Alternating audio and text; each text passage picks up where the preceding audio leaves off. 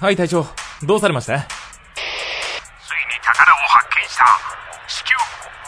ジャングルスタジオに向かってくれ。ラジャ見つけた。豊岡の宝。ピックアップ豊岡の宝。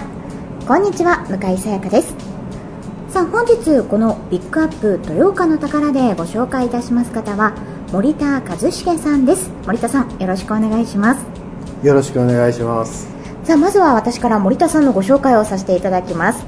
森田さんは江原駅近くにある本と文具の専門店文心堂の店主を務めていらっしゃいます。また日高地区のまちづくりにも精力的に取り組んでおられます。今回は平田織座さんの劇団青年団の豊岡移転により演劇を絡めたまちづくりについて森田さんにお話お伺いしたいと思います。よろしくお願いします。よろしくお願いしますさあこの演劇を絡めたまちづくりについてということでお話をお伺いしたいんですがこれまでこうどんな活動をされてこられたんですか？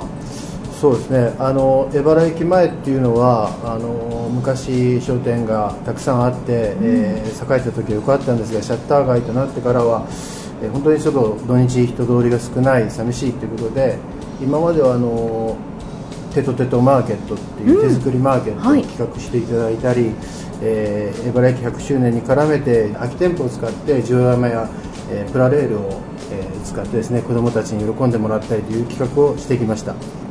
えー街を盛り上げていこうということで街づくりをねされてきたんですが、はい。今回この青年団が豊岡に移転そして日高商工会館ですよね。はい。あそこに移転をされるということでこの日高町ですね演劇を絡めた街づくり現在模索されているということなんですが具体的にこう、今この演劇を絡めた街づくりされている活動などはありますか？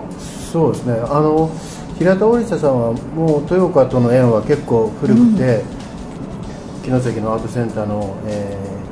芸術監督ですかね、はい。なられてるんですけども日高町民にとっては平田織田さんはまあほとんど聞いたことがない、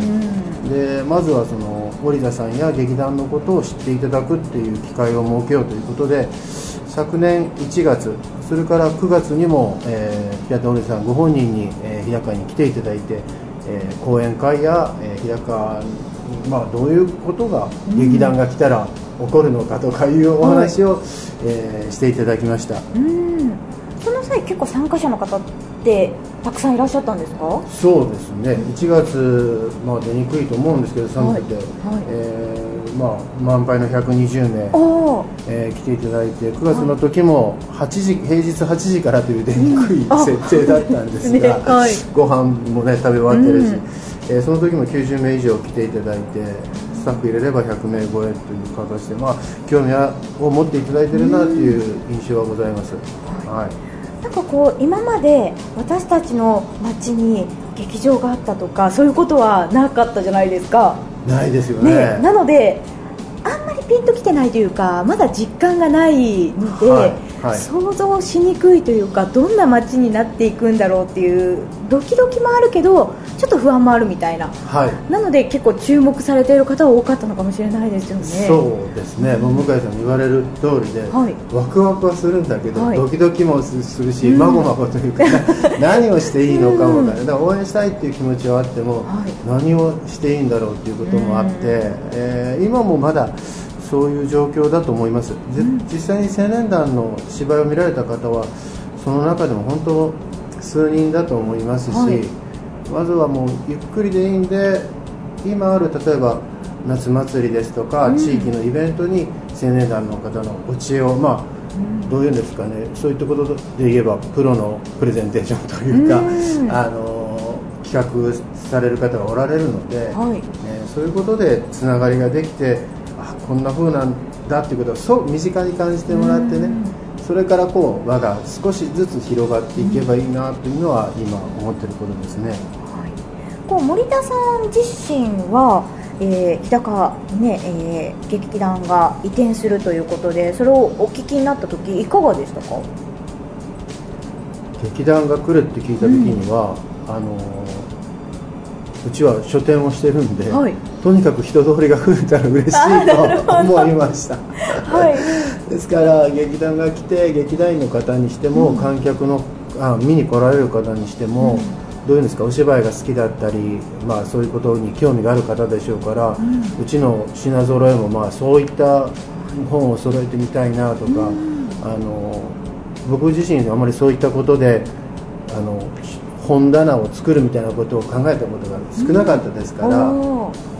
まあ、楽しみだなという印象はありました。なるほど、はなんかこうお店としても新たなジャンルに挑戦できるっていう感じなんですかねでそうですね、もう途中からは欲が出てきて、はい。劇団の方がうちで読み聞かせをしてくれたら子あ供たちがねどんな顔して聞くだろうと、お母さんたちが家帰ってからまたそのスキルがアップするじゃないですか、うん。いいものを聞いたら。それがね日高に広がるんじゃないかと思って、えーまあその点では非常にワクワクしてます、あなるほど、はいじゃあ、えー森田さんの、えーお考えのように他のお店も新しいジャンルにちょっとチャレンジしてみようかなとか違うお店が新たにオープンしたりっていう可能性もじゃああるっていうことですよね今後ね。そうですね、えあの町ゼミっていうのを日高ははい。取り組んでて、まあ、お店が自分の知識を持ってお客さんに恩返しをするっていうんですかね、こんな風に、まあ、書店だったらうちはランプシェードの作り方で、えー講座を持ったんですけど、うん。そういったあのプロの技っていうのは持ってるんですけど、うん。コミュニケーションというかお客さんの心を開く方法とか、うん。リラックスしてもらうの方法とかね、うん。そういったノウハウはまあ店主にはないわけですよ、はいはい。だから今までも、えー仏壇屋さんが、えーパワーストーンを作るとかうん。人気講座があるんですけど、はい。まあ、彼はうまいかもしれないけどなかなかそのお客さんとのアイスブレイクっていうんですかね、ああいうのが得意な方がないんで劇団の方にそれを教えてもらって、ん。コミュニケーション最初のお客さんとの取っかかりをね勉強を僕らが学んでそれからお客さんに返すっていうような、そういった取り組みが今一番やってみたいなと思ってることですね。はい。なるほど。じゃあお店の店主さんたちもちょっと交流をしながらコミュニケーション能力を高めてそれもなんか地元の方にこうもっと広めていこうというか。そうですね。はい、はい。そうなんですね。じゃあなんかお話を聞いてると不安なところもありましたけどワクワクの方が強まってきました。そうですねはい。あの町ゼミっていう下地もあって、うん。日高は、まあ、豊川が先にされてましたけどあのバルってあの食べも食べはい。歩きされるでしょ。あ,、の時も何かサプライズじゃないですけど、店主がこう面白いコミュニケーションをね料理の提供だけじゃなくて、ん。できればもしくははい。劇団員の人がカウンターに入ってるとか、おおあればねはい。面白いんじゃないかなと思うんですね、あのそんなにつこき使っていいのかどうかわからないんですけれども、まあ日高にいてバルで歩いたら、なんかところどころに役者がおるぞというようなことがね実現したら楽しいんじゃないかなと思います、先ほど僕の書店であの読み聞かせを話しましたけど、それが喫茶店であってもいいですし、レストランであってもいいんじゃないかなと思います、はいじゃあもうなんか演劇まあゆくゆくはちょっと演劇が溶け込んだというか演劇の恋町というかそんな感じ演劇どこにいても演劇を感じられる街になっていくかもしれませんね。なっていったらいいですね。ね。はいこの青年団の移転の前にということで2月9日にタウンミーティングが、えー日高町で行われたんですよね、はい。続いてはこちらのお話お伺いしていきたいと思います。はい。このタウンミーティングはどんなことが行われたんですか？えっとまあ、日高全域の方に知っていただきたいっていうことで駅前だけじゃないんですよっていうことであの日高前町にえーお声かけをさせていただきました。でその前に、えっと昨年の1年間をかけてアンケートや、はい。えーインタビューを行っていただいたんですね、はい。劇団が来ることによって期待することは何ですかとか、えーどんなふうに感じておられますかっていうような。でその、まあ、報告会も兼ねて、ん。えーさせていただきました。で、えーアンケートの、えー報告だけじゃなくて、まあ、劇団というものを知っていただくために現在あの目黒にある駒場劇場での活動がこんなですとか、えー各国でまあ上映もされてるんでどんな国でどんな作品を上映してきましたとか、えーその劇団青年団の現在の姿も、えーご紹介していただきました。最参加された方はどれぐらいいらっしゃったんですか？えー、117名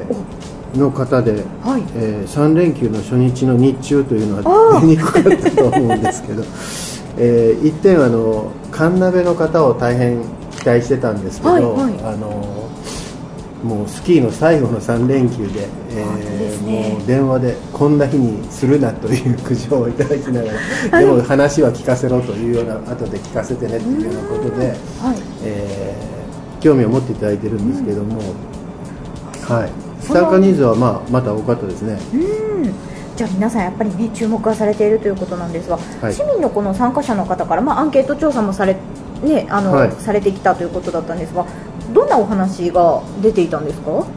アンケートを取るのがねどうしても、えーとね、男性、うん。えーお芝居を見に行ったりそれからいろんなところで食事をしたりする、えー人たちにアンケートを取ったんで男性が多かったんでインタビューをなるべく子供女性それからあの高齢のお年寄りの方も含めてインタビューをしてもらったんですけどその中でねあの一番声が多かったのは緩やかな交流する場所が欲しいっていう出会いの場所とい。うんですかね、自分の居場所っていうんですかね、その声がねどの世代からも出てるんですよ。え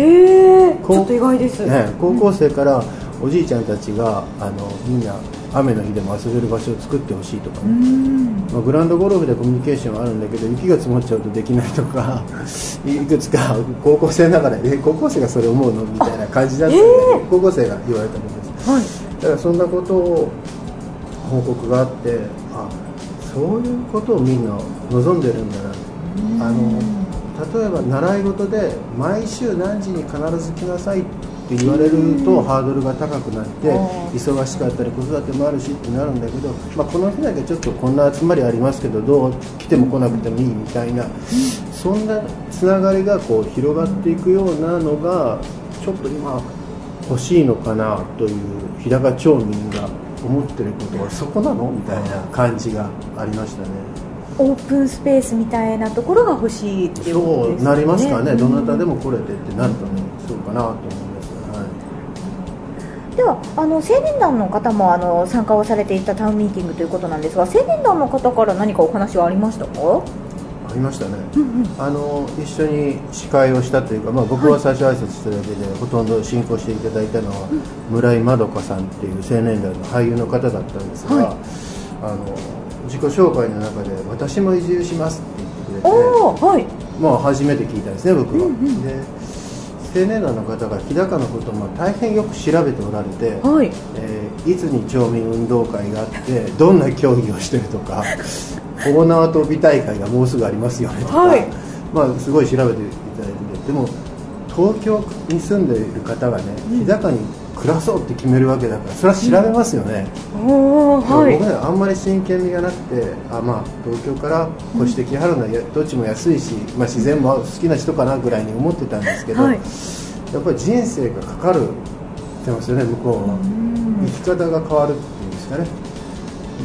でですから僕は安易に考えてたんだけどあのすごいことだなと、うん。えーそういう、まあ、俳優の方もそうですしあの国際演劇祭でなんか賞にノミネートされてるぐらいな、世界飛び回ってるような方でもねもう僕も移住しますって言ってくれてて、はい。そんな人が来るのかと。同じ町民になっちゃうな。はい。運動会頑張ろうぜみたいな話をしてたんですけど。二人三脚とかやっちゃうかもしれない。だからあのどうどうなるかは分からないんですけど、うんまあ、僕としては、まあ、ものすごいウェルカムな気持ちで、あんなに調べてくれて、それで移住を決めてくれてるっていうことに本当に敬意というんですかね、うん。あのもう迎える会をしててよかったと思ってます、はい。はい、なんかその、ね、タウンミーティングとかで私も移住しますっていうようなお話もされてたということなんですが、はなんとなくこう劇団って聞くと、まあ、劇団は劇団で周りに住んでる人は住んでる人ってなんかそんなイメージが私の中であったんですね。都会の劇団とかって、うん。劇団にお芝居を見に行くだけとか、まあ、はいワークショップとかされてるところもね多分いっぱいあると思いますし、なんですけどそこでなんか完結しないで町民になるっていう言葉がすごく大きいなと思いました。あなるほど。町民になるということは町の一員になるんだっていうのがすごくちょっと衝撃でしたそうはい。だからアイデアマンがいろんなとこにいて、うん。えーい言うとまあその地区の子供会にもそういう人たちが入るわけですから、うん。非常に面白いことが起きるかなというのは、あもうこれは日高だけじゃなくて豊岡にもたくさん住まれると思うんで、もちろんあの、まあ、大学抜きには考えにくいっていうんですかね、はいえー豊岡にできる専門職大学も柱になると思います、ん。でそこに来られる教授陣もまたその世界のエキスパートの方が来られるんで、ですから豊岡市内本当にあのえーこんなアイデア出てくるのっていうのがね、出てくると思います。もう暮らされたら、うん。発信せざるを得ない人たちが来るんじゃないかなという。そうですね。はいはいそういうふうに思ってます、はい、なんとなくぼんやりとあ移転してくるんだっていうその事実だけをこうかあの理解してたんですけどお話を聞くとすごいことだなと思いましたし結構ガラッと変わるというか新しい風はバーッと吹くんだろうなっていう気はしました。そうですね。はい。ただあの織田さんが最初に言われたんですけど、うん。はい。芝居をしたって経済効果はないよっていうのは、たくさん言われてます。劇団員は、はい。えー酔い越しの金も持たないから居酒屋が少し儲かるかもしれませんね っていうのが織田さんがあの低めにハードルを設定されてると思うんですけど、はい。あのそういうふうに説明はされてました、なるほど、はい。わか